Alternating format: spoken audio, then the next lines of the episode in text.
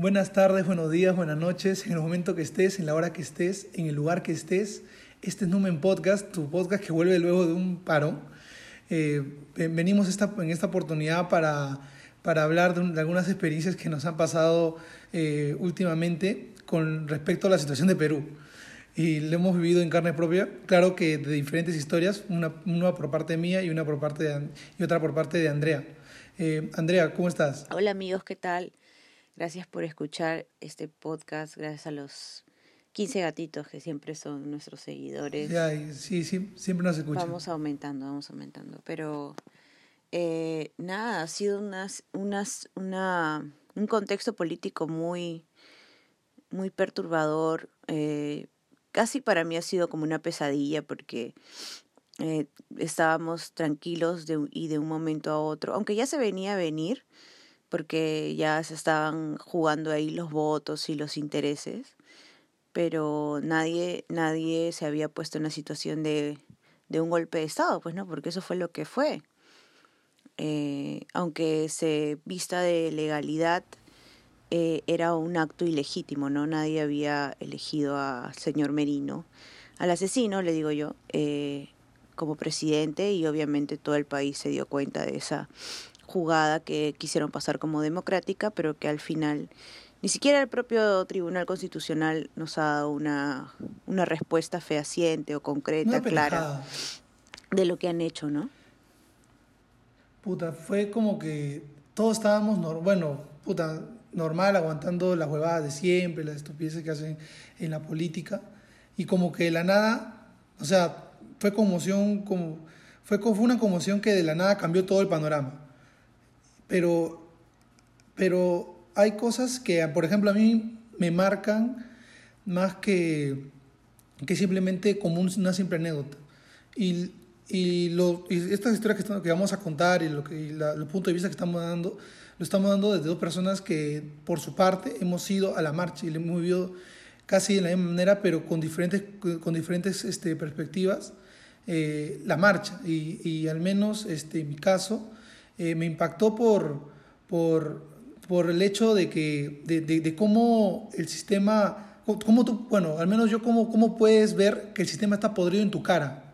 O sea, es, o sea, siempre te lo cuentan, siempre puta uno lo escucha y, y crece con esa huevada, con, esa, con, con ese término, con ese término de que la corrupción está podrido, todo podrido, está podrido, todo está mal. Uno crece con eso y tiene la idea de eso.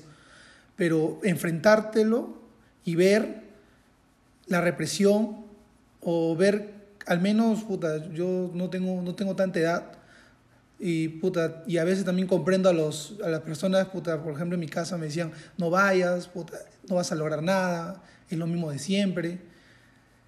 Y, y hasta mi papá me dijo que él había marchado en su tiempo, pero no logró nada. Y aún así fui, pero, o sea, ver, ver que, o sea, un, comprenderlos a ellos. de pesimismo, ¿no?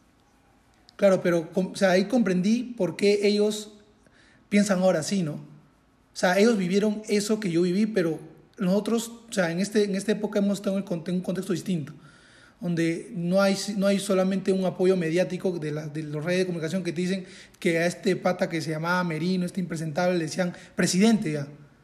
Cuando claro, no era pasaba, presidente. Pasaban para ya los videitos de la esposa, porque el huevón, como es tan Sí, ya, ya, empezaba, la No hay nada que ya. hablar de él, ¿no?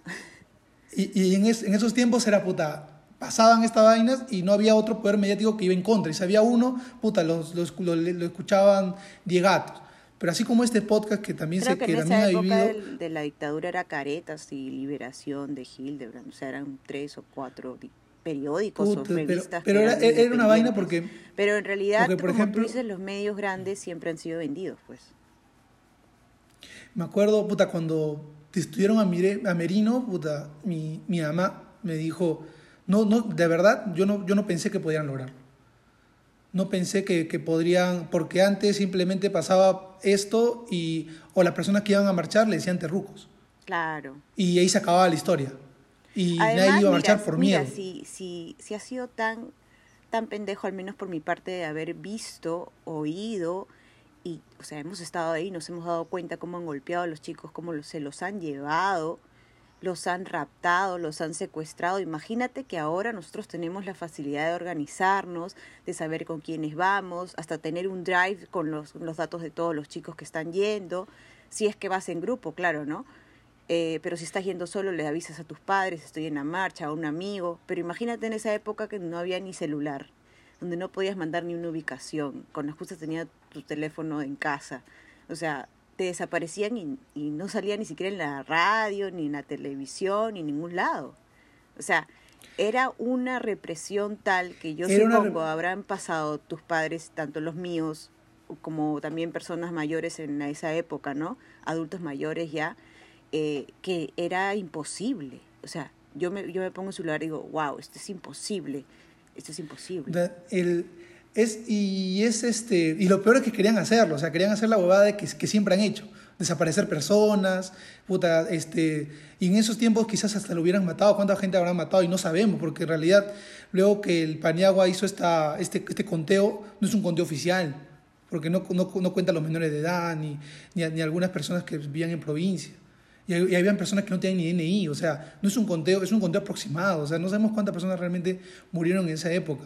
Y querían hacer la misma huevada acá, o sea, la, la misma, la misma represión y el mismo, es, esta forma de ocultar las cosas, lo querían hacer acá, esta antigua, este, esta antigua camada de políticos y de personas que, que creen que la política tiene que ser como ellos piensan, este, quería seguir ahí, ¿no? Y, y no pudieron con las redes sociales. Me acuerdo, me, me, acuerdo que en los días, puta, había, no sé, yo no soy, yo no soy de enfrentarme mucho en, en las redes sociales, pero veía cada cosa de personas de más de 50 años y que les gustaba, personas fujimoristas o adeptos a esas cosas, y que, y que no tenían ni idea, hasta pensaban, creo que había alguien detrás de todo esto, o sea, cuando, más que absurdo, que no, no era así. Y, y empezaban a publicar sus, sus, sus, sus videos fake, ¿no? Que decían, no, que mira estos terrugos, que todo puta, simplemente le decía, créate una cuenta de TikTok y sale del sarcófago porque no, estás sí, sin nada. Esto va... De hecho, ¿no? sí hay una generación nuestra que es mucho más consciente de la realidad política y social. Eh, no sé si es que eso tenga que ver algo con el uh, crecimiento económico, entre paréntesis o entre comillas, eh, pero sí creo que, claro, pero Dicen sí que creo la estabilidad, que, que hay mucha más ciudadanía en los jóvenes. O sea, no son de, de dejarse amedrentar fácilmente como tal vez en otras generaciones sí. Y somos más avesados porque mira, yo salí el martes uh -huh. y recuerdo haber estado en Plaza San Martín, habían aproximadamente, ni siquiera éramos dos mil personas, ni siquiera llegábamos a dos mil personas, eran las 8 de la noche y ya nos estaban gaseando terriblemente, no nos dejaban ni siquiera entrar a Plaza San Martín, estaba así, cerrada, pues no, por los policías. El, y no fue tan grave, es decir, yo no lo vi tan grave. Dije, wow, una marcha, sí, está un poquito movido, jodido, pero he ido a varias marchas y sé cómo es la policía. Entonces dije, no, no creo que se ponga más pendejo. El jueves que fui fue el peor día, o sea, la peor marcha que he vivido en toda mi vida porque nunca había visto una represión tal. Y eso que no hablamos de la del sábado, pero y la del jueves. El jueves, viví bien maleado. Wow, yo realmente para empezar la cantidad de gente, ¿no? O sea, no podías ni siquiera entrar a Plaza Martín, o si entrabas, entrabas en filita de uno porque había muchísima gente, una gran multitud. Y todos se movían con la misma intención, o sea, no había aquí un espíritu de que yo voy por mi partido, yo voy por esto, a mí me pagan, o sea, no, o sea, imposible. Claro, sí, sabían que esto no tenía nada que ver con ningún partido porque estabas defendiendo la democracia, o sea, simplemente era ese el título o defiendes la democracia o te dejas pisotear por un dictador. Y haber pasado esa represión del jueves, o sea, yo estaba con mi amiga, estábamos marchando, muy felices, ahí la gente estaba en una onda muy patriótica y en realidad era una fiesta, ¿no? Porque la gente estaba cantando, saltando, los sicuris, etcétera, mucho arte. Entonces, llegó un momento en que la policía empezó a gasear de tal forma que yo veía a las chicas, hasta yo me, me, asusté porque en un momento llegué a asfixiarme, o sea, no al tal punto de morir, ¿no? Pero sí sentía que me faltaba el aire y me quemaba la, la cara y los ojos y dije, wow, esto no me ha pasado así, de esta forma, nunca antes. Y vi a las chicas y las vi desmayarse, otras vomitar, y dije, ¿qué es esto? O sea, habíamos enfrentado a la muerte en serio. O sea, nunca habíamos visto que el Estado, supuestamente la institución que vela por tu seguridad como ciudadano y que debe hacer eh, respetar tu derecho de protesta pacífica, estaba en contra tuya hasta el nivel de querer eliminarte. O sea, eso nunca lo habíamos visto nadie de nuestra generación, creo. O sea, nunca. Bueno. Yo leí una vez este, en la columna de César Hildebrand, que lo compartió este escritor, Renato Cinero, este, dijo que nosotros somos una, una generación que aparte que vivió en democracia, no le tenemos miedo a nadie. ¿Por qué? Porque hemos visto que no tenemos a ninguna figura, como, a, ninguna, a ninguna persona como figura o alguien a quien respetar. No tenemos aquí, porque nuestro, no, si no respetamos a nuestros políticos y nuestros padres tampoco, nosotros mucho menos. Pues no, no teníamos, este, no teníamos ese, e, e, esa forma de respetar o querer seguir un partido. Y, y al menos con las personas, puta, uno que dos de, los, de las diez personas, digamos, que conozco, digamos, digamos eh, la mayoría dicen que nadie es ningún, de ningún partido. Cuando, por el contrario, por ejemplo, me contaban, mi, mi me contaban que puta, en esos tiempos tú veías y varios eran de tal partido, el otro era del APR, el otro era de, de, este, de este pata que era Fujimori, y había personas divididas. ¿no? Ahora vemos, creo que esta nueva generación de la cual estamos parte es una, una generación que lucha por algo que es sintomático y algo que realmente es evidente y que ya hay demasiados informes, y no solamente en el Perú, sino en varios países de Latinoamérica, que es la corrupción. O sea, es sintomático, no importa de dónde seas ni de dónde vengas. Todos sabemos desde que nacemos que hay corrupción en el Perú. O sea, hay un, un nivel de síntoma que para nosotros es incómodo. Y eso hace que nosotros salgamos a marchar. Y ver que esa represión que hubo de parte de la policía que... Ese fue terrorismo de Estado, o sea, para mí es ese, ese es el título. Claro, es, o sea, y, y, y, ver que este pata es el que ordena y dice, no, hay que reprimir, hay que reprimir, y que los medios estaban en contra, o sea, e, e, e, era lo peor, era una impotencia ver todo eso. Pero si nosotros, recuerda que hemos estado el día jueves, ¿no?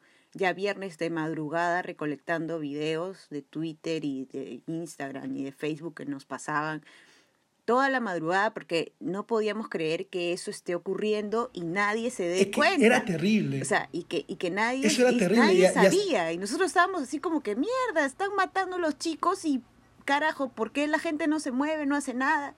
¿Cómo pueden dormir? Y, y, como nosotros, claro, era terrible toda, la gente que nosotros conocemos, amigos, compañeros, han estado también en la misma situación. Y eso que fue el jueves, o sea, el viernes también hubo marcha, yo no estuve en esa, pero la del sábado ya fue la, gota que derramó el vaso y que si la prensa no salía a cubrir lo que estaban haciendo con nosotros, eso iba a ser lo peor. O sea, iba a ser...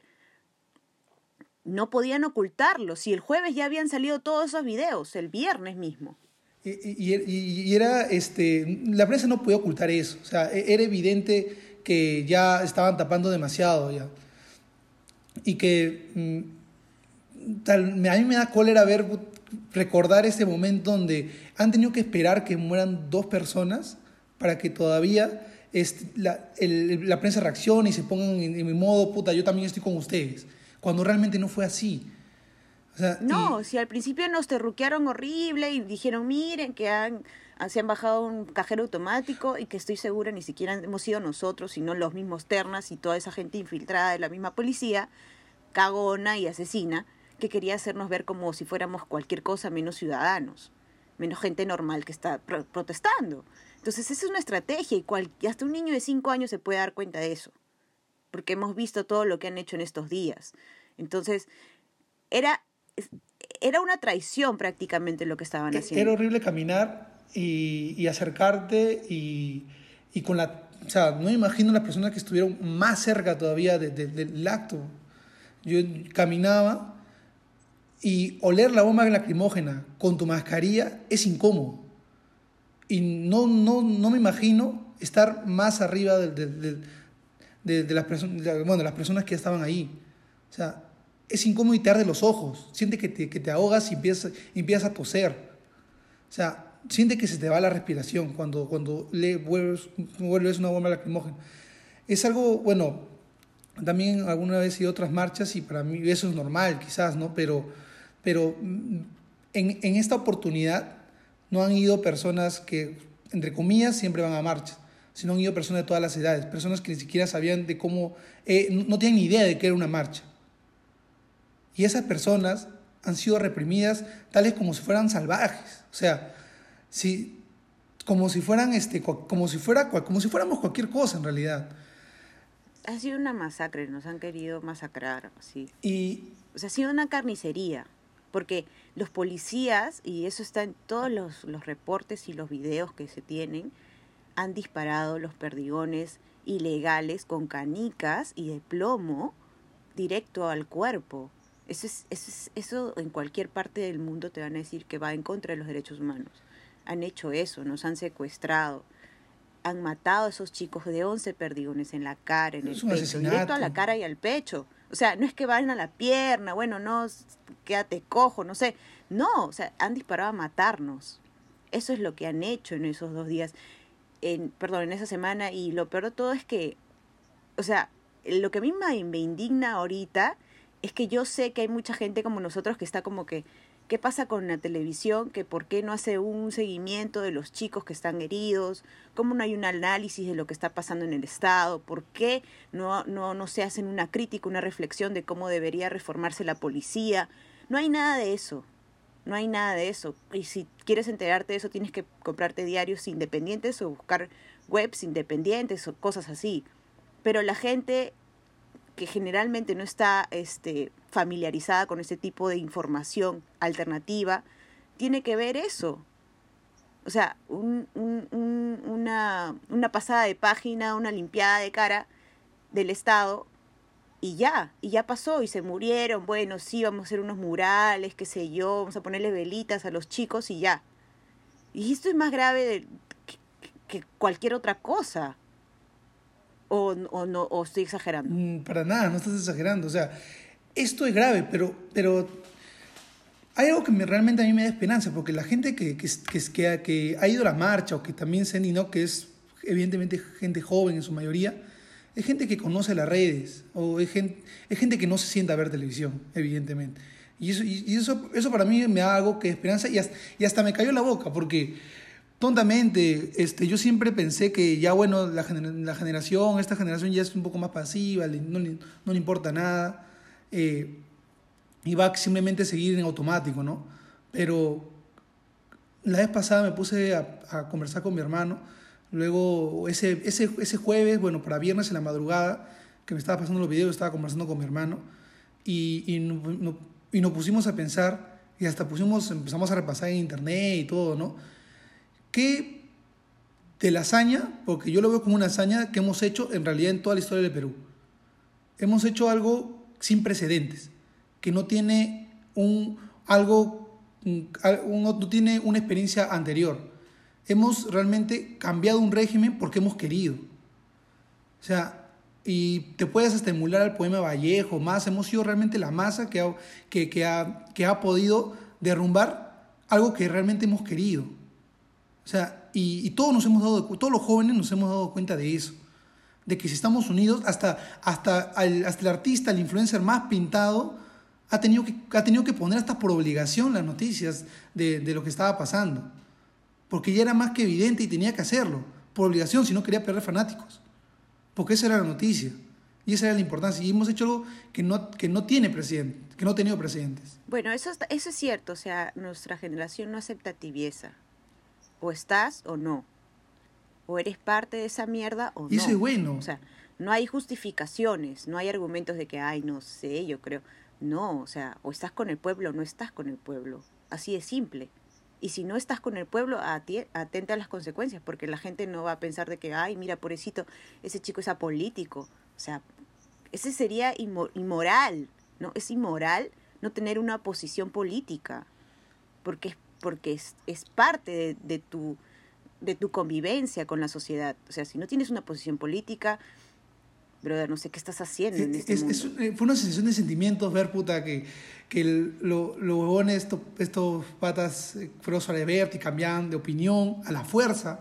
Eh, veías Twitter, este, este, apoyamos Gianmarco, apoya- Gianmarco. o Gianmarco, apoyamos a Keiko. ¿Cómo era ese de Merino, Merino? Pe- se llama- Este, ¿cómo era? Bésame el Gianmarco. No, no sé, machucabas el hashtag de Twitter y aparecía, pucha, quemaban todos los hashtags en cuestión de minutos. La Beba Army, o sea, era unión de todos, o sea, e- era una unión de, de todas Hasta las personas. Chupetín salió a marchar en Trujillo. Sí, o sea, e- era una unión. ¿Por qué? Porque muy aparte de la obligación era realmente lo, lo que realmente sentimos. Porque la gente, porque hemos crecido, esta, esta generación ha crecido con la idea ya instaurada de que hay una democracia, de que no hay, de que hay, hay, una- hay corrupción en el Perú, que digo. Y, y, y eso es Y sintomático. lo bueno es que como que estamos hartos, ¿no? Ya, o sea, no, hasta nosotros mismos evitamos cometer algún acto de corrupción, un acto, no sé, este eh, controversial o, o, no sé, algo malo con el otro, porque sabemos o hemos vivido en carne propia eso. Entonces, tal vez esta experiencia que ha sido muy eh, terrorífica, cruel, injusta, violenta, eh, nos haga reflexionar también desde ese punto, ¿no? Depende de nosotros qué tipo de sociedad queremos crear y solamente depende de nuestras acciones. Y, y- Si nosotros seguimos con este tipo de pensamiento, entonces podría ser, en el mejor de los casos, que tengamos mejores gobiernos, mejores partidos en las próximas generaciones, ¿no? Así es, y, y me ponía a pensar este, esta foto muy conocida donde salen los héroes del Bicentenario, comparada con el Centenario y cómo que cambian los ideales, ¿no? Eh, ahí pensaban, eh, emu- emulaban, ¿no? Estas cuestiones de patriotismo, yo defiendo el país, y ahora la gente defiende el país, pero de, de, de, de- su, del Perú. O sea, defiende el país de su, propia, de su propia gente, de su propia lacra política que, que, que ha hecho que el Perú esté como esté, ¿no? Y, y, y eso es una, una nueva, un, un nuevo rumbo, creo que toma la historia con, con- contra sus gobernantes. Y, y eso me parece alucinante. Claro que nada es perfecto, siempre va a haber, siempre va a haber personas opuestas, por ejemplo, y, esto no es de la noche a la mañana, no, no es que, no, es que de, la, de la- la noche a mañana van a venir políticos y nos van a cambiar todo, porque eso no, esa no es la manera, nadie nos tiene que pintar la cara. Y ahora va a estar bien difícil las elecciones de que alguien realmente quiera, que quiera pintarte la cara, al menos a los jóvenes. Yo creo que ¿Cómo sí. pintarte la cara? Venderte una idea y que tú te la creas. Yo creo que va a estar un poco más difícil. Ah, pero es que eso lo van a hacer todos. Y lo, lo que tenemos que saber es discernir qué tipo de partidos políticos van a entrar a la contienda, porque van a haber partidos que son pantalla, Y está bien pantalla de la derecha, bruta, chorada y ahora asesina, como dicen, que sabemos quién la domina y quién la maneja, que gana, que puede tranquilamente recibir 3 millones de dólares de un banco nacional. O sea, esa persona está detrás de todo eso. Tiene demasiado poder. Y entonces ella tiene, bueno, esa persona tiene varios partidos, no solamente el, el propio, que tienen a sus títeres detrás. Y eso lo sabemos. O sea, ese es el problema, que no tenemos que votar nunca más por esos partidos para que simplemente desaparezcan. Porque si esa gente no tiene poder, no va a poder sobrevivir. Entonces hay que pensar en, en cómo hacemos llegar esta información a las personas que no tienen o no, no- aún no tienen conciencia de lo que se viene. Que hay, lamentablemente en el país, sí, hay ese tipo de personas, pero también somos muchos más los que ya estamos enterados de toda la corruptela que existe. El Fujimorismo ya está Entonces, muriendo. Yo creo que... ¿Qué? El Fujimorismo y las más corrientes políticas, el aprismo, la gente de Acción Popular, estas, esta- estos partidos de antaño, ya creo que ya están dando un paso al costado. Pero lo único malo es que quizás están dejando nuevas generaciones, Bueno, entre yo comillas, sí tengo ¿no? un candidato, pero tampoco es que pongan las manos al fuego por ninguno, ¿no?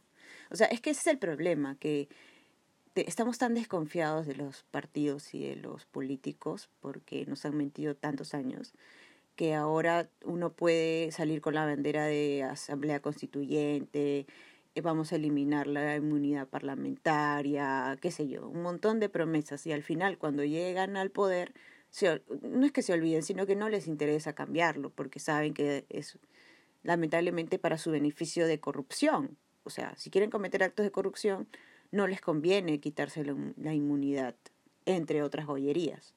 Entonces, ese es el problema, que encontrar a un, a un político que sea moralmente correcto y que, y que cumpla con, esa, con su palabra, ¿no? O sea, que no mienta. que no llegue al poder para beneficiarse y olvidarse de, de por qué está allí, que es por el bien común de la gente, no para su beneficio propio. Que sea sincero más que nada, ¿no?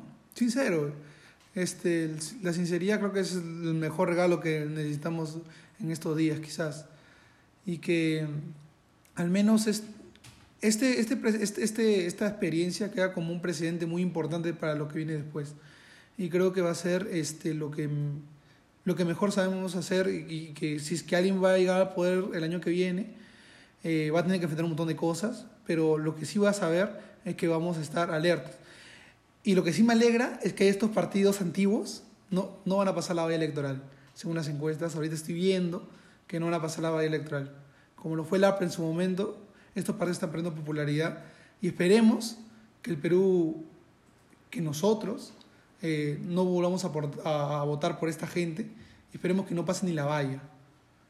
Que, que, no tenga ni, ni una camada, ni, ni, un grupito que esté ahí eh, fastidiando o queriendo hacer negocio por negocio, lo que siempre han hecho. Ese esto de que ya voto por ti, pero tú qué me das. Algo así. ¿No? Sí, pero yo creo que también... Se vienen tiempos nuevos, creo. Es vital, por ejemplo, yo estoy intentando informarme más sobre algo tan sencillo como un sistema de votación que tenemos en el país, que debería reevaluarse, porque le dio una mayoría a Keiko en el 2016 que no merecía. O sea, un total de, de votos válidos, 40%, y ella tenía el 70% de congresistas, hasta un poco más en el Congreso, entonces, entonces no, era equivalente. Hay, que, hay, hay muchos temas que lamentablemente como ciudadanos no tenemos conocimiento porque no es nuestro día a día, no es nuestro cotidiano.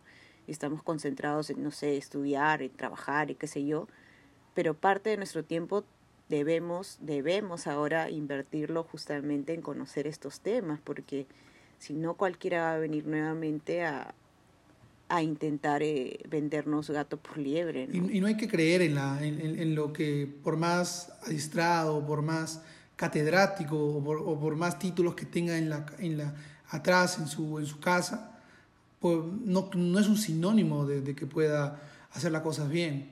Toledo estudió en Harvard, Fujimori era doctor en física, no tiene nada que ver. Hay que, hay que buscar mejores personas, ¿no? Una persona correcta y sincera, más que nada. Yo, creo que la sinceridad. Ahora, ese es un gran tema, porque yo, yo había reflexionado sobre eso y dije, ¿cuántos eh, líderes indígenas han, han muerto? Los han matado, en muchas ocasiones han sido víctimas de sicarios y ellos han puesto su alma, su vida para defender a su comunidad sin recibir ningún tipo de pago. O sea, ese tipo de personas, ¿dónde las encontramos?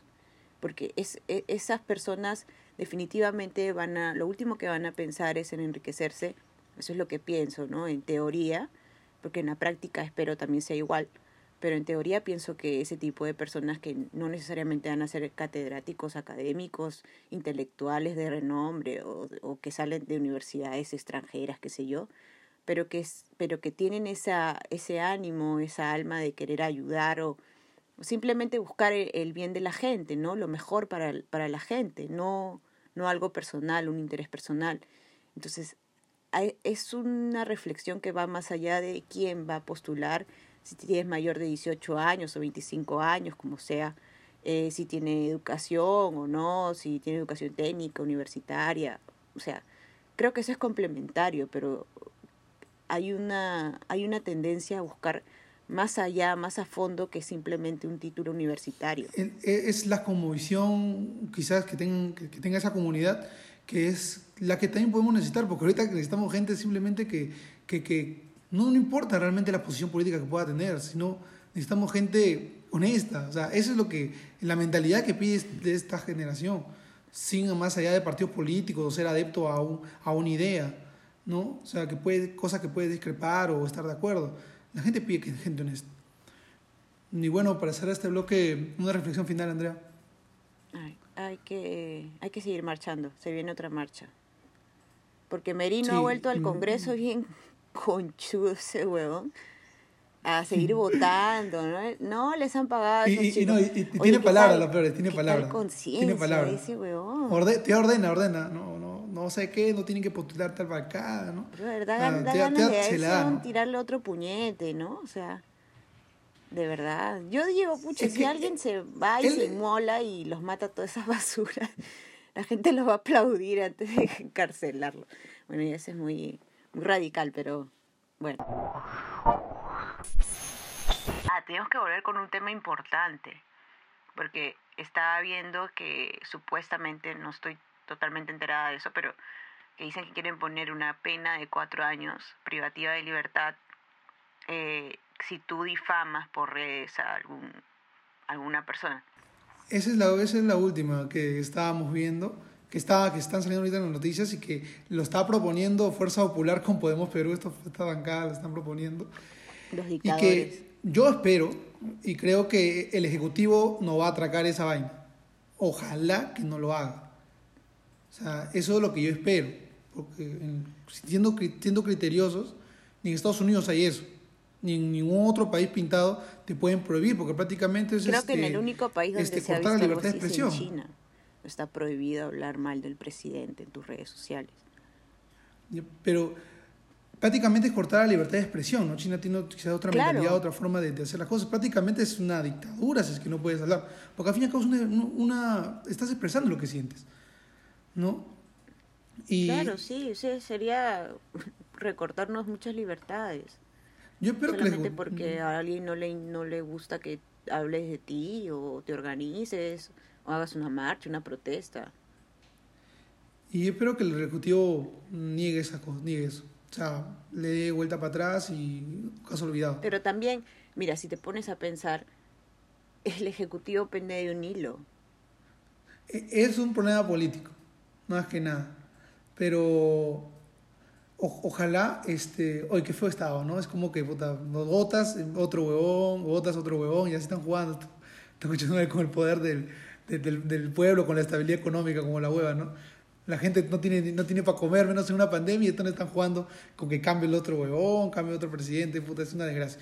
Pero está ahí las negociaciones políticas, ¿no? Esperemos que, que, que, que esté en contra de esto y que no simplemente sea un discurso de Vallejo, en, un poema de Vallejo en su discurso presidencial y la gente aplaudiendo porque lo hizo como un profesor, ¿no? Esperemos que no quede ahí. Eh, y para cerrar el, el primer bloque, eh, vamos, simplemente eh, estaremos atentos, alertas de lo que pueda pasar. Y estos episodios de Numen, que básicamente no se trata, estamos más evocados a, a otra difusión de lecturas, eh, no tenga, tenga que repetir otro capítulo así, ¿no? Que donde hablemos de manera seria de lo que pasó acá en Perú. Nos vemos en el siguiente bloque.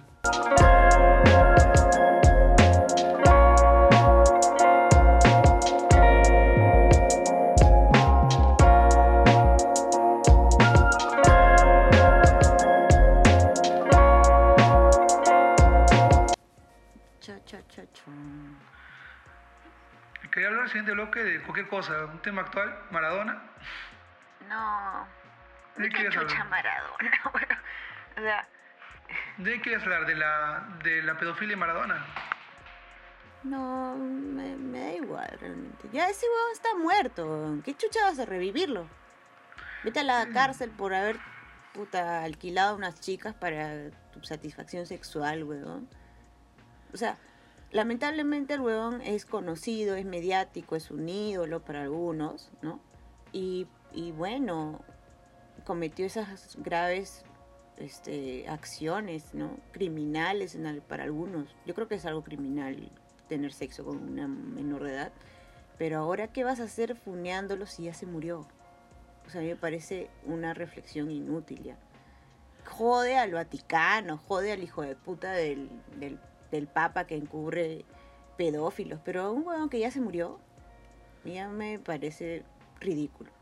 Quedaría como una, especie de, alerta, ¿no? De eh, a quién, a quién, bueno, metiendo un poco lado en, este, este, en esta onda que, bueno, mm, yo pienso que no debería opinar porque no soy, no soy mujer para ser feminista, pero sí apoyo todo lo que puedan pensar. Eh, como, eh, como una especie de reflexión para ver a quién apoyas o a quién realmente has idolatrado, ¿no? Y, meterlo en otros casos, ¿no? Yo creo que quede más como una reflexión que como una especie de háganle juicio, porque al final ya murió, ¿no? Este, más como una reflexión, porque también veo los memes, a veces los memes son, a veces hay unos memes que te dejan reflexionar, ¿no? De que este, aplaudes a Maradona, o sea, criticas a Maradona, pero no sé, pues aplaudes a, a, a, una, a, una, persona, este, por ejemplo, mm, no estoy diciendo que sea cierto, pero se dice, es una presunción, no, no es algo cierto, que Arguedas, este escritor peruano, abusó de una chica, se dice, es una presunción. por eso se mató que se mató o no se mató es otra, es otra cosa que realmente creo que lleva otro otro otro razonamiento, pero bueno, y lo se mismo dice dicen de Woody Allen y no sé cuántos artistas más que claro y así como él hay un montón de artistas que se dicen entre comillas es decir, algunos quizás casos probados de personas que han abusado han ultrajado han intimidado contra el derecho de otra persona y aún así hay personas que lo aplauden ¿no? y que lo van a aplaudir cuando muera ¿no? y que son como ídolos ¿no? Ya, ya sea por diferentes temas, ¿no? Ya sea porque es humano, porque, porque se parece a nosotros, porque nos gusta el fútbol, porque nos gusta la, literatura o el arte o el cine, ¿no? Pero este, yo creo que va más por ese lado el tema de las feministas que, que como una reflexión que como una denuncia. ¿no? Va, yo, creo que, yo creo que eso, no sé, o sea, yo vi, murió Maradona y era como que el pueblo argentino tiene todo el derecho de sentirse triste porque el huevón es argentino. No es como que acá se muera, no sé, pues. Polo Guerrero. Polo Guerrero, Chumpitas, todos estos huevones, ¿no? Que ya se murió, creo. No, sí, no Chumpitas sí, ya, que se muera uno de esos huevones que se fueron al mundial. Puta, entiendo que va a haber muchísima gente que va a estar triste y que le va a llegar al poto si el huevón fue violador, pedófilo, asesino, lo que sea. Le va a llegar al pincho, porque simplemente les dieron una alegría. Y eso es totalmente humano, eso es pasional, la pasión está ahí. Yo no puedo decir, oye, no, no, no, huevón, no, no, no, no sientas eso, no llores. Lo tengo que respetar, pero yo en mi conciencia sé qué tipo de persona era y a mí me da igual si se murió o no se murió. Por último, si ya se murió, es como que ya se murió la rabia con el perro. Entonces, yo creo que es una cuestión más de, de los argentinos que de los peruanos. Que se puede tomar una reflexión de quién fue Maradona, sí, claro, eso es válido pero tampoco vas a estar ahí diciendo no, que no sé qué. Es un tema que a nosotros, al menos como peruanos, no nos compete. Mm, mira, este, mm, como persona, a la persona que le gusta el fútbol o que, que, en, que, engloba este, este pensamiento, les, les compete y les duele, más por el hecho de cómo, yo quería llevarlo este, el tema de Maradona a cómo una persona puede llegar a idolatrar a alguien, más, más por el hecho de que fue bueno, sino por el hecho también de que fue humano. Porque Maradona fue un cocainómano, persona de la droga, le gustaba la fiesta, ¿no? Era evidentemente una persona impresentable. Pero creo que es, una, es un reflejo del ser humano, porque era un, entre comillas, un dios humano. Así como, por ejemplo, Héctor Lavoe es un ídolo en el mundo de la salsa, o Michael Jackson es un ídolo en el mundo de, de, de la música, o también, así como también tenemos ídolos en el mundo de la literatura. Tenemos personas, hay personas que, que idolatran personas. ¿Por qué? Porque más allá de que son personas que fueron muy buenas en su, área, también, tienen ese, también han sido humanos y han cometido el hecho han cometido el hecho de ser imperfectos. Es una contradicción un poco extraña, pero que le encanta al ser humano.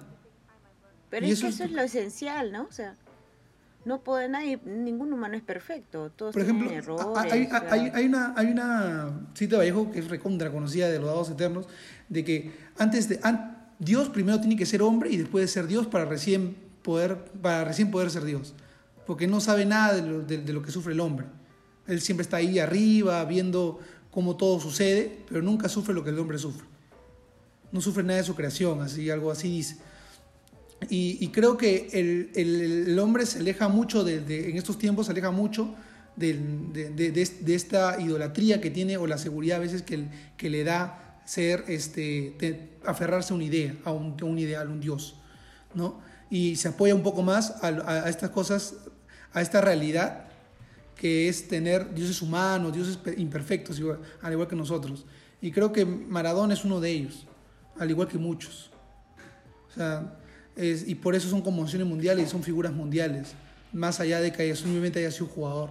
sino el hecho de que haya sido adicto a las drogas, o gainómeno, mujeriego, borracho, le da ese toque especial que las personas hacen que se identifique con él, con él, ¿no? Y así va a ser siempre. Así sí va a ser siempre con muchas personas, y así ha pasado. Y siempre la gente va a apoyar y va, va, va a apoyar esos, esos ideales, ¿no? ¿No? Y, y, pero claro, yo creo que es muy válida la reflexión de, de a veces uno de dejar de ser objetivo y, y dejar de ser personal y a veces acercarse a la objetividad, ¿no? Que es un poco complicado. Y también ver a quién, a quién realmente apoyas, ¿no? Si apoyas y, y, y, no dejarse llevar simplemente por la alegría que nos pueda causar, ¿no? Porque al final eh, es algo egocéntrico que es necesario a veces, pero hay que tratar de, de, de, de, no fijarse en uno mismo, sino también en el daño de los demás, ¿no? Y lo que esta persona puede causar. Sí, pues. Bueno, entonces, ¿qué? ¿Volvemos con esa huevada o qué? ¿Quieres hacer algo más?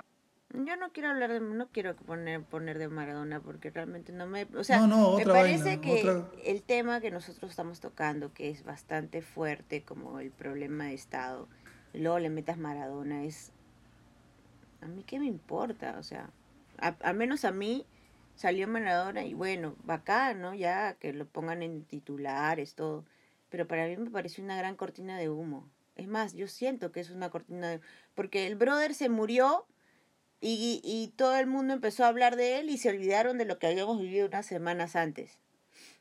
Una semana antes.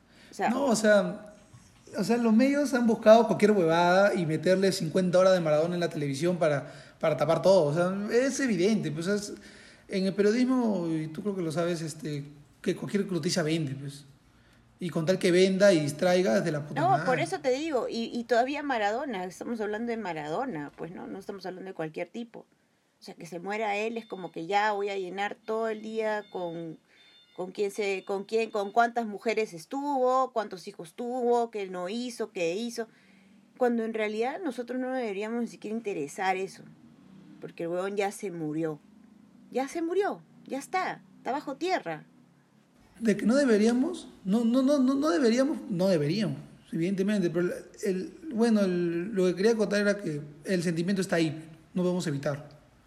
Pero claro, si te vas, medio de, si te vas al lado de los medios de comunicación, eh, evidentemente van a buscar cualquier cosa para hacerte ver a Maradona como 50 veces. Mira, a mí lo que realmente me preocupa ahora es qué va a pasar con esos chicos que han quedado Hay varios. Esos chicos que ya no van a poder, en muchos casos, caminar, chicos que, no, que han perdido la vista, eh, chicos que, que le, ha, le ha caído un perdigón en el cerebro y hasta donde supe no podía ni siquiera sacárselo. O sea, eh, tenemos estos casos tan graves alrededor que no podemos cegarnos con, con temas o noticias que en realidad deberían ser irrelevantes para el contexto en el que estamos viviendo. Si estuviéramos en un, una situación de contexto normal, qué sé yo, de estabilidad y de la mentira democrática, entonces obviamente haríamos seguramente un, un especial de Maradona, ¿no? Pero, pero ahorita no es, o sea, yo para siento que es como que estás traicionando lo que estás diciendo. Si tú estás diciendo que estamos en un momento delicado y que la gente tiene que tomar conciencia de cómo estamos, de, de, de, la figura tan irreal en la que nos encontramos ahorita, porque si quiere el Congreso el 25 de diciembre se reúne y sacan a los portavoces y, bueno, a la mesa directiva, sacan a Sagasti, sacan a Mirta Vázquez y nuevamente nos vamos a la mierda todos.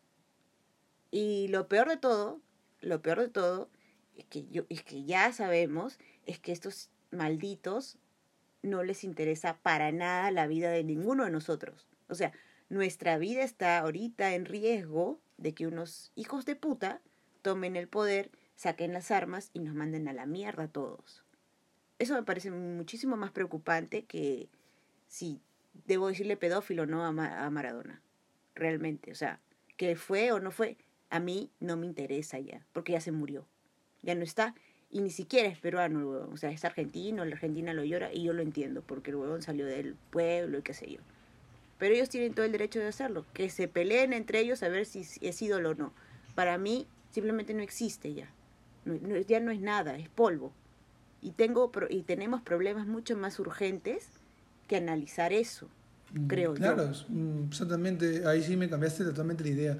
Pero sí, pero y me, me, hace acordar esta parte de, paradójicamente, este tío, que puta, que, la gente está en contra y puta, yo siempre pienso que cualquier, este, que hace cualquier cosa simplemente por, estar por, aparecer en la noticia, este huevón de Beto Ortiz.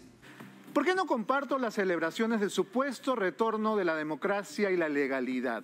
Porque una vez más, en esta democracia a la peruana, los que mueren desangrados en el asfalto no son los Bruce, ni los Cisneros, ni los Olivares, ni los de Belaunde, no. Los que mueren reventados, como siempre, son los Bryans. ¿Qué plaza llegará a sus nombres? ¿Fueron perdigones de plomo, de vidrio o de goma? ¿Fueron balas o fueron pirotécnicos proscritos? ¿Desde qué dirección vinieron los disparos? ¿Qué indemnización le van a dar a la familia los grandes promotores de las marchas por la democracia? ¿Alguien se acordará de ellos dentro de un año? ¿Alguien se acordará de ellos dentro de un mes? ¿Alguien erigirá un monumento a los Bryans que mandamos de avanzada a la primera línea de batalla a pelear todas nuestras guerras, a pelear por un país que no les ha dado, ni les dará nunca, ni mierda? Dijo dijo en su discurso de Willax. Eh, me llegó totalmente el discurso porque buscaba, o sea, necesitaba sacar una historia, algo que realmente este, no tenía cabida o, no era necesario ese discurso. Era como que el discurso que es como que buscar este, este, puntos a las sillas, ¿no? es algo irrelevante. Pero que realmente en unas dos líneas yo podría meter este tema acá, ¿no? De que a veces este, algo que suena este, incómodo, hasta estúpido a veces decirlo, esto, estas muertes a veces este, son lloradas un rato, ¿no? Como dice este huevón de Beto Ortiz, y luego no sigue nada, ¿no? Y puedo decir... Sí, Brian. Así es, él lo dijo de una manera un poco más este, dolorosa porque ah, que claro que su a los Bryans. Claro, porque fue, fue, fue forma de fue forma de impactar en su texto, en su texto, no fue forma de impactar en su texto. No, eso, eso fue una frase miserable. Fue una fase miserable porque, porque, porque, porque acá, eh, porque él tiene una idea de, de, querer llamar la atención.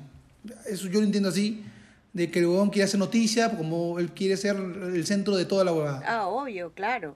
Sí, sí, sí. Eso es, Pero eso ¿sabes es lo... qué es lo peor de todo? Que hay gente que piensa como él. Eso es, eso es lo que yo más aborrezco, porque, o sea, él que es un títere y es un vendido y solamente le interesa el dinero, y no le interesa nada más, le interesa llamar la atención, ser una figurita y todo que eso. Que recibir su dinero a fin de mes, como todos eh, como Philip Butters y todos esos impresentables que están en ese canal de porquería. Entonces, nada más les interesa su dinero, no les interesa nada más. y ellos pueden hablar, o sea, pueden hacer de su boca un basurero y no les importa, porque ellos viven de eso, o sea, por, por hablar así le están pagando. Le están diciendo, oye, quiero que digas esto y que ofendas a la gente. Y te voy a pagar más. Mientras más jodas, más es tu bono. E, es que es así. Él no va a decir eso simplemente porque se le ocurre. Hay toda una maquinaria. Y casi caemos en esa vaina. casi fuimos a marchar, ¿no?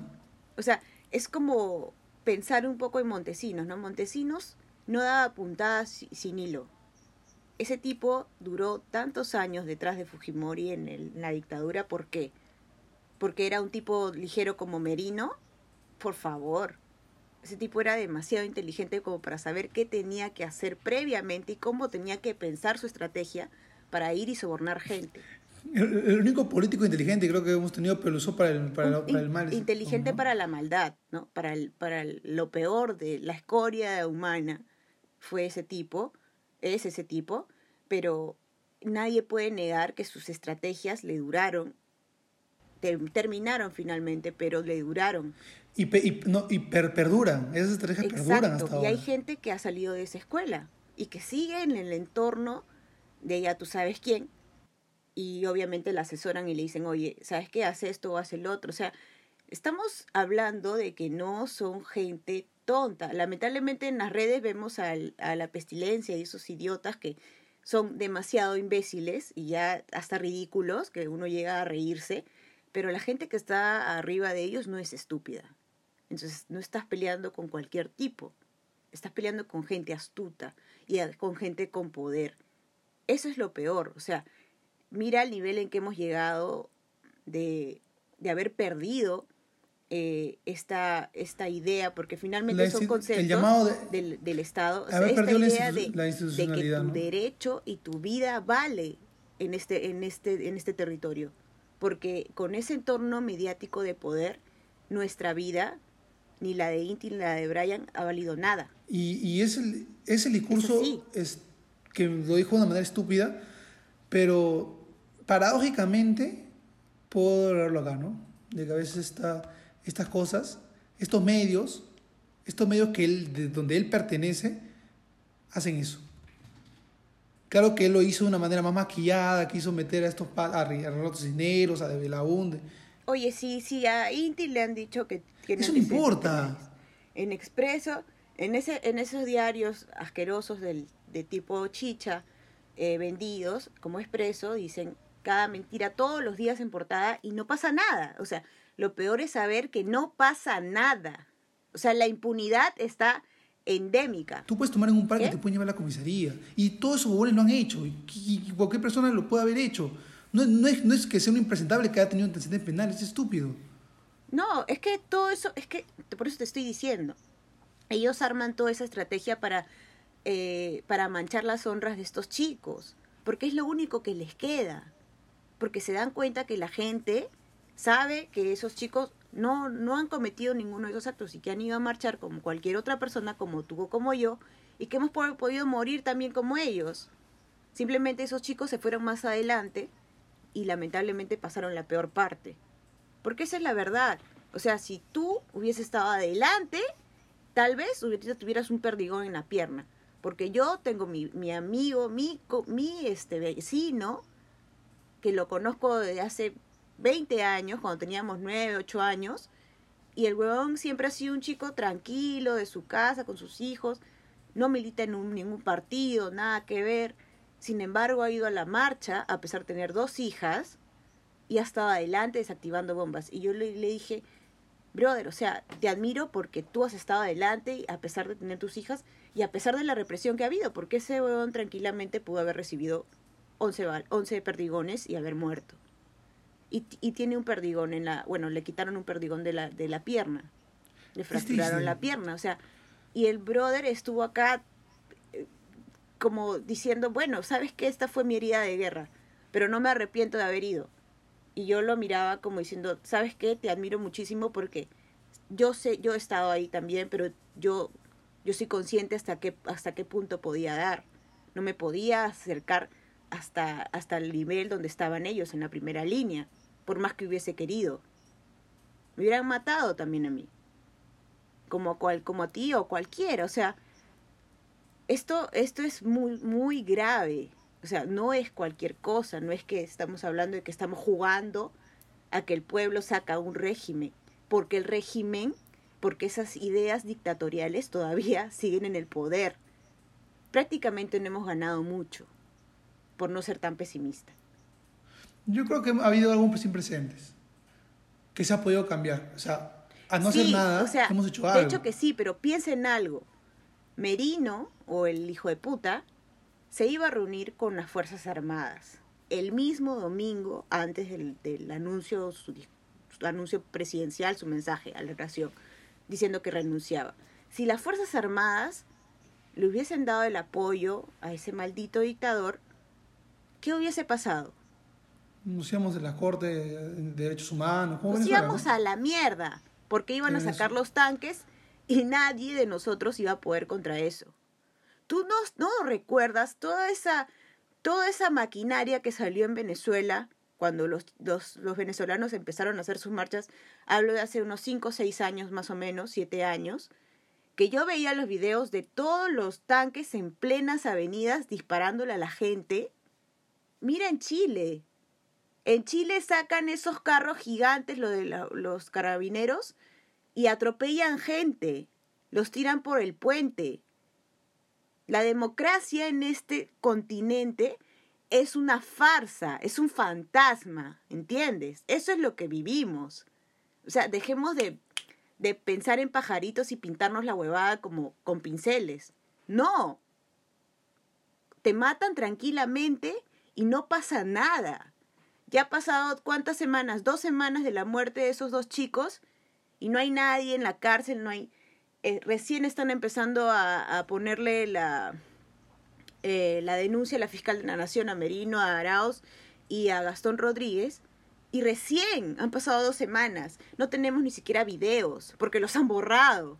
O sea, es, vivimos lamentablemente, no sé si generalizar en toda Latinoamérica, pero al menos en el Perú, en una, eh, en una alfombra de impunidad. Y así se ha escrito la historia en este país. Todos los expresidentes han sido rateros, asesinos, ¿Y qué? ¿Y, algunos en la cárcel? Ni siquiera el cagón de Fujimori ha muerto en la cárcel. Está fuera, en su casa, no sé. O sea, la impunidad es tan grave, es tan obvia, que la disfrazamos porque no queremos ver esa cruda realidad. No queremos darnos con de bruces con, con el cemento que dice, oye, mira esto. O sea, no te engañes, no pienses que ahorita estás en democracia y que todo chévere. Mentira.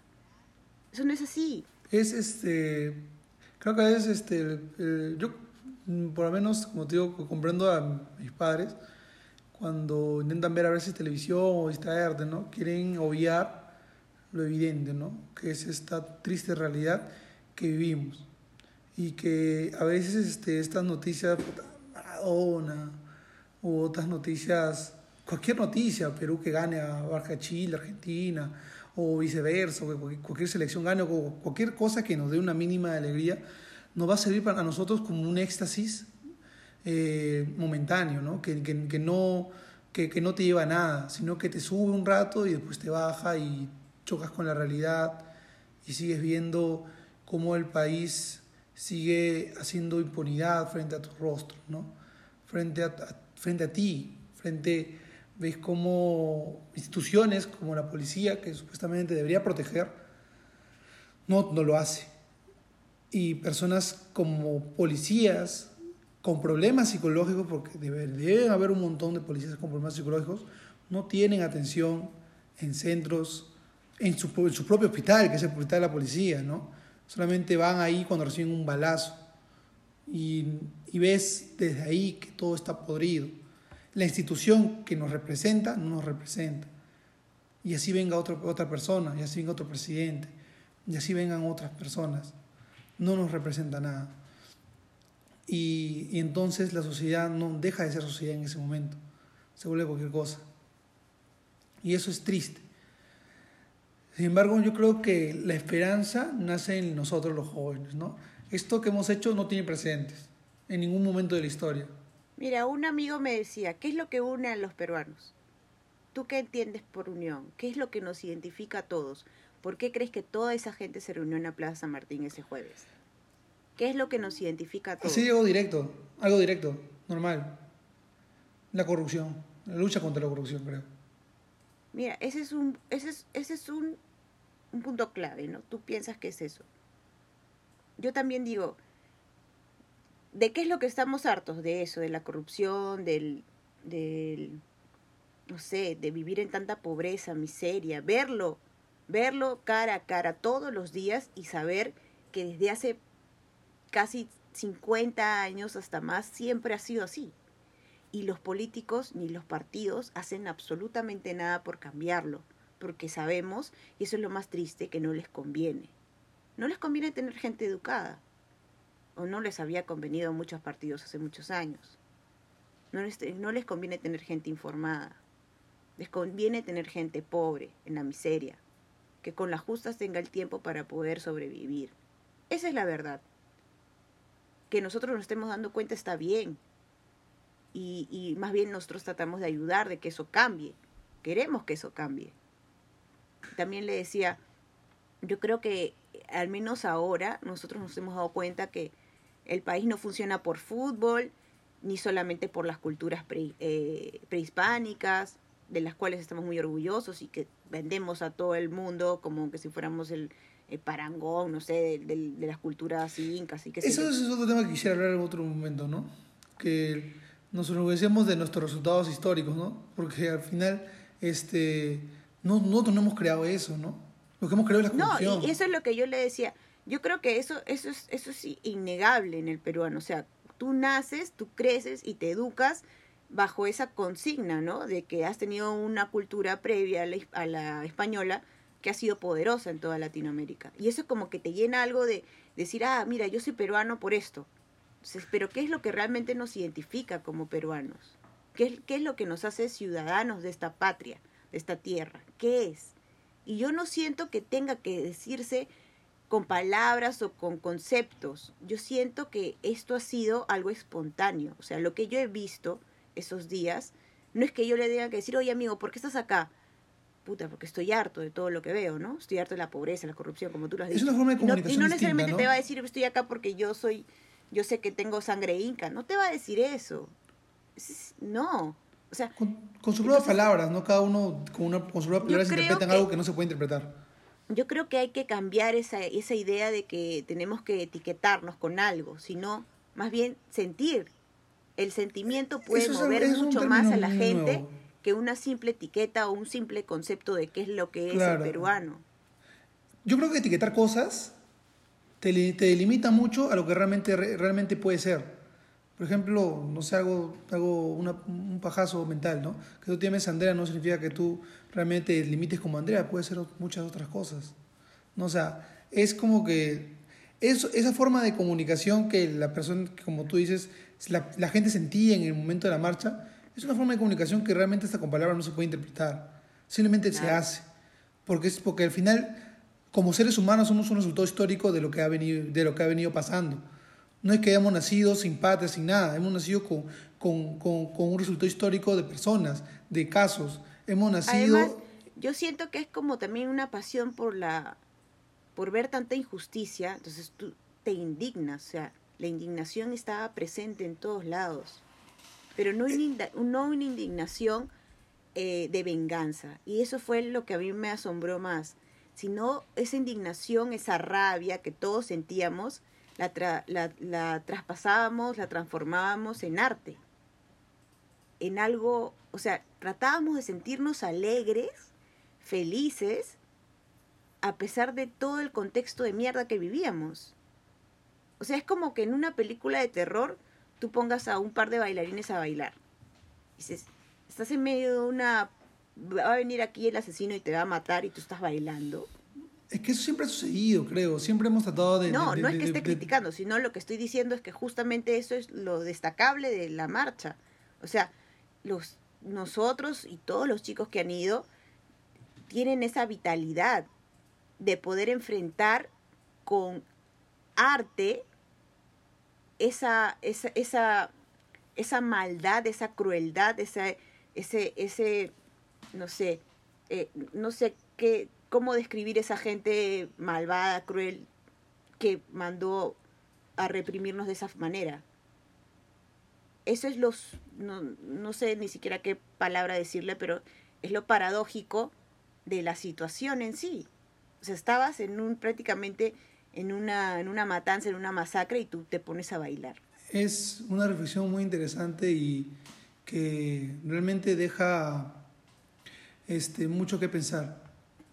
Y que espero que las personas que nos están escuchando, que yo sé que no todas son de acá del Perú, pero eh, estén escuchando esto y que pueda haber tenido un grado o al menos una, una forma de, de, poder este, escuchar lo que realmente esté pasando en el Perú, ¿no? que es muy importante y muy, muy capital realmente del, de lo que realmente puede, puede llegar a ser. ¿no? Yo creo que es realmente este, vital que todas las personas eh, vuelvan a, a, ese sentimiento, ¿no? Ese sentimiento que a veces, que no podemos explicarlo con palabras, evidentemente, eh, pero que lo sentimos esa vez, ¿no? Ese día en la marcha o, o, o, en, algún momento, ¿no? Ese sentimiento que a veces roza lo, lo, lo ideal, ¿no? Ese ideal que tenemos de ser peruanos, ¿no? O, bueno, si quieres, ¿no? Ese ideal que tenemos de niños, porque todos de niños, hasta el más corrupto, hasta el más, hasta el más pintado, hasta el más, hasta el más poderoso y el más impune, que comete, que comete impunidad, digo, este, ha sido niño y, ha pensado en un mundo ideal, ¿no? Y... Claro, algo de ternura ha haber tenido, ¿no? Creo que eso es, no sé, o sea, siento que algunos tenemos esa, esa bendición, facultad, no sé cómo decirlo, que al menos perdura, ¿no? O sea, no lo hemos desechado. Y todos vamos con ese ideal, ¿no? Con, esa forma de, de, ver esa cosa que de niños pensábamos, ¿no? Por ejemplo, te cuento una anécdota. Hoy día vi a mi hermano que estaba corriendo y un perro lo mascó, a mi hermano. Mi hermanito, el más chiquito, tiene cinco años aproximadamente. Y lo que yo vi, lo que yo pensé luego es que mi hermano fue corriendo como cualquier niño, ¿no? Que ve en televisión, que ve en un lugar que el perro es bueno. Pero uno se enfrentó con una realidad distinta. Que el perro no es así realmente. El perro no es bueno, el perro no te acaricia. El perro a veces te muerde. Y eso quizás a veces nos choca a nosotros. Pero tenemos que volver a ese niño interior quizás. Y quizás ese niño interior ha hecho que en la marcha nos hayamos comunicado entre todos, ¿no? Ese niño interior que quiere este ideal, ¿no? Esta paz que busca vencer a veces lo, lo, lo, lo que no es, no es, posible vencer, ¿no? Sí, bueno, yo creo que la mayoría también tenía esa idea, ¿no? De vivir tranquilo, en paz, que, que no nos jodan, o sea, que cada uno intenta sobrevivir en un país como el nuestro y aparte quieres poner una dictadura, era, era demasiado ya, o sea, es, era demasiado. Una dictadura asesina, corrupta, ladrona, ya yo creo que también otra cosa que pensaba era tal vez y espero no equivocarme tal vez nosotros hemos cerrado un capítulo larguísimo de lo que fue y es el fujimorismo hasta esto hasta estas décadas. O el, lo que hemos vivido en o el aprismo también porque el eh, aprismo tiene mucho que ver. el aprismo este moderno estúpido no eh, yo creo que lo que hemos vivido estos tiempos, eh, según leyendo este libro de Kurzweil, es un... Ah, la mierda, aquí me citas. Puta, pero uh, es, ¿quién más sabe? ¿Quién, puta, no, no he leído otra no, persona. de Quiroz ahorita. No, pe, no, de Quiroz todavía no. Te, te, no termino, te no termino el libro. Hay que hacer unos números especiales sobre la historia de la corrupción. Es urgente. No lo termino todavía. ¿En qué página vas? Estábamos en la de Fujimori, ¿te acuerdas si íbamos a hacer? Claro, claro. Ya bueno. Este, es, el, es el único pata que, bueno, que he leído que ha hablado sobre esto que es el post-fujimorismo, que son estas personas que aún se aferran. Ah, lo de mototaxi. Mototaxi, por eso. Es el post-fujimorismo. O sea, es el luego. Y son las personas que aún se aferran de manera tonta, pero que, que, que, que han como que... Lo que queda del fujimorismo, algo así como Chosica, que es lo que, es lo que queda de la cordillera de los Andes eso como que los desperdicios, ¿no? Esos cerritos que dan un clima caluroso. Lo mismo con, con, con el fujimorismo, ¿no? Son como que estas, eh, estas lacras. ¿Cómo se le dice? Bagazo, creo, algo así. Esta, ¿Cómo? El bagazo creo que se le dice, hay una palabra parecida. Claro, como, como, como estas, estas, estas piezas que quedan de la basura y que, y que es lo que queda... Los desperdicios. Los desperdicios del fujimorismo, ¿no? Es esta última este, camada de personas que quieren aún creer en este, en este ideal. Pero que son, que, pero que son totalmente... Son terribles. Pero lo bueno es que esta gente no sabe manejar las nuevas redes sociales y solamente se cree, se, se guía en redes antiguas como el Facebook o el Twitter. Más allá de eso no llegan. No llegan al Instagram y no llegan al, TikTok. Oye, mira, qué peor ser un chivolo joven de nuestra edad que, que apoya el Fujimorismo. ¿Hay algo peor que eso? Yo pensaría que, mira, una de dos. O son tipo Maelo que realmente no tienen, no tienen nada en el cerebro, o sea, son gente así que no sé qué cosa es. o son personas malvadas, interesadas solamente en el dinero y quieren llegar al poder de la forma más ruin, cruel y inmoral y ganar dinero. Yo creo que es una... Es lo más patético que puede haber, creo, ahorita en esta época, en estos días. Ser un joven Fujimorismo. Pues. Es una persona que ha vivido en la nada, ¿no? Conozco chicos de nuestra edad que apoyan el aprismo. También. Que han apoyado a Alan García, que han apoyado a Del Castillo, que apoyan a Mulder. O sea, yo les digo, o sea, a veces como que es como, es una, es una, es un dilema fuerte porque tú no puedes, este, eh, cancelar eh, su pensamiento, ¿no? No puedes intervenir en eso. Puedes argumentar, puedes discutir con ellos, ¿no? Debatir, pero no cambiar. Pero no puedes cambiarlos. O sea, ya llega un punto en el que dices, ¿cómo esta persona puede pensar así? O sea, ¿cómo puede seguir a una persona, a unos tipos, a unos malandros, a unos corruptos que han hecho tanto daño al país? y ya, y ya, ya no entra en tu cerebro eh, esa comprensión, simplemente es como que, wow, no puedo comprender esto. No, he intentado ponerme en su lugar y pensar como ellos y no puedo, no puedo. Y, y te trae una gran incógnita de saber qué es eso, qué son, qué piensan, por qué piensan tan diferente a nosotros. Es un poco incómodo y tonto, ¿no? Ya bueno, creo que para ir cerrando ahora sí el, el programa, eh, bueno, creo que va a haber segunda parte. Ojalá que no. Sí, ojalá que no. Ojalá, bueno, ojalá que no, ojalá que no. Eh, ojalá haya un número de año nuevo bien bacán. Lo que sí, este, yo creo que es justo, al menos, eh, conmemorar el primer mes de fallecido de Inti Brian, ¿no? Vamos a dejar al final un minuto de silencio del podcast para conmemorar la memoria de, de estos héroes, para mí son héroes, y yo a mis hijos, es que un día tengo, de nuevas generaciones, que un día la vida me hace permitir ver más, le voy a hablar de ellos. De gente que, que murió por un ideal, no murió puta por, por, por, ni siquiera murió por su familia. O sea, en el mismo hecho exacto, ¿no? Murió por el ideal del bienestar de todos, ¿no? Es algo a veces incomprensible y que a veces este, el Quijote a veces eh, cuando leemos los primeros capítulos de estos, de estos, episodios, a veces hablamos, cuando hablamos del Quijote, eh, que Quijote va a ese ideal, ¿no? A ese ideal este incomprensible que es luchar por, por algo que uno cree, ¿no? Es, es, es, este, algo que a veces, este, no sé, a mí me hace llorar, eso. Me hace, porque, no sé, más no puedo expresar, creo, como ser humano. Luchar contra el mal. luchar contra el mal, ¿no? Ese es un poco, un poco es que yo creo que un acto como el entregar tu vida por otro no, no tiene no, tiene no hay nada igual, igualable a eso. Nada se puede igualar a eso. Estás dando lo único que tienes. Hay mucho mucho que pensar. Ya bueno para tu palabra finales Andrea para acabar el podcast. Que que por la memoria de esos dos chicos no podemos bajar los brazos, nada más. Si nosotros bajamos los brazos y nos dejamos vencer, podría atreverme a decir que su muerte fue en vano y no podemos permitirlo. No, de ninguna manera. Bueno, acabamos este capítulo y nos vemos eh, en el próximo. Ojalá sea pronto. Eh, y dejamos este minuto de silencio Nora Inti Chao.